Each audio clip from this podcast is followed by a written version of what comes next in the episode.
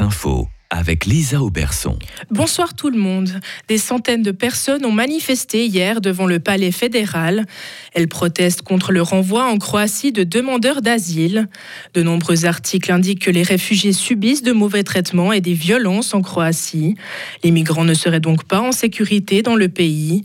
Pourtant, un seul État est responsable de l'examen d'une demande d'asile. C'est souvent celui par lequel le demandeur est entré, ce qui explique pourquoi la Suisse peut être amenée à renvoyer des requérants dans certains pays comme la Croatie. La banque Crédit Suisse a acheté un hôtel de luxe aux États-Unis. Il se situe en Floride, au bord de la mer, et compte 1000 chambres. La banque a décidé d'investir car elle estime que le tourisme en Floride devrait retrouver son niveau d'avant-pandémie.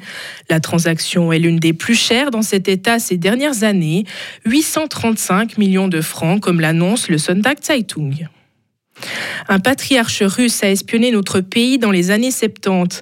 Il s'appelle Kirill, selon le matin dimanche, qui a pu avoir accès à des archives déclassifiées.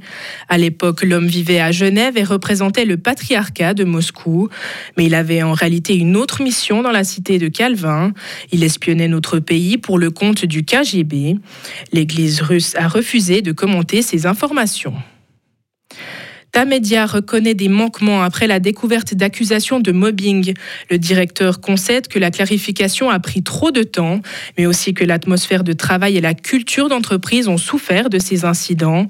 Pour rappel, une ancienne rédactrice avait lancé de graves accusations de harcèlement moral contre son ancien supérieur l'Allemagne a rassemblé des preuves de crimes de guerre en Ukraine. Le procureur général appelle à un mécanisme international pour condamner les responsables. Il souhaite rassembler des centaines de preuves. Le but est de se préparer pour un éventuel procès dans le futur. Il a précisé que personne n'était visé individuellement par l'enquête, mais qu'il réunissait plutôt des informations générales. En Ukraine, toujours, les armes à longue portée fournies par les Occidentaux resteront dans le pays. Les armes livrées ne serviront pas à viser le territoire russe, a affirmé aujourd'hui le ministre ukrainien de la Défense. Il ajoute qu'elles seront utilisées seulement dans les zones et les territoires temporairement occupés en Ukraine. La Colombie a annoncé qu'un ballon avait survolé son territoire ce week-end. L'armée de l'air colombienne a précisé que le ballon avait été surveillé jusqu'à ce qu'il quitte l'espace aérien.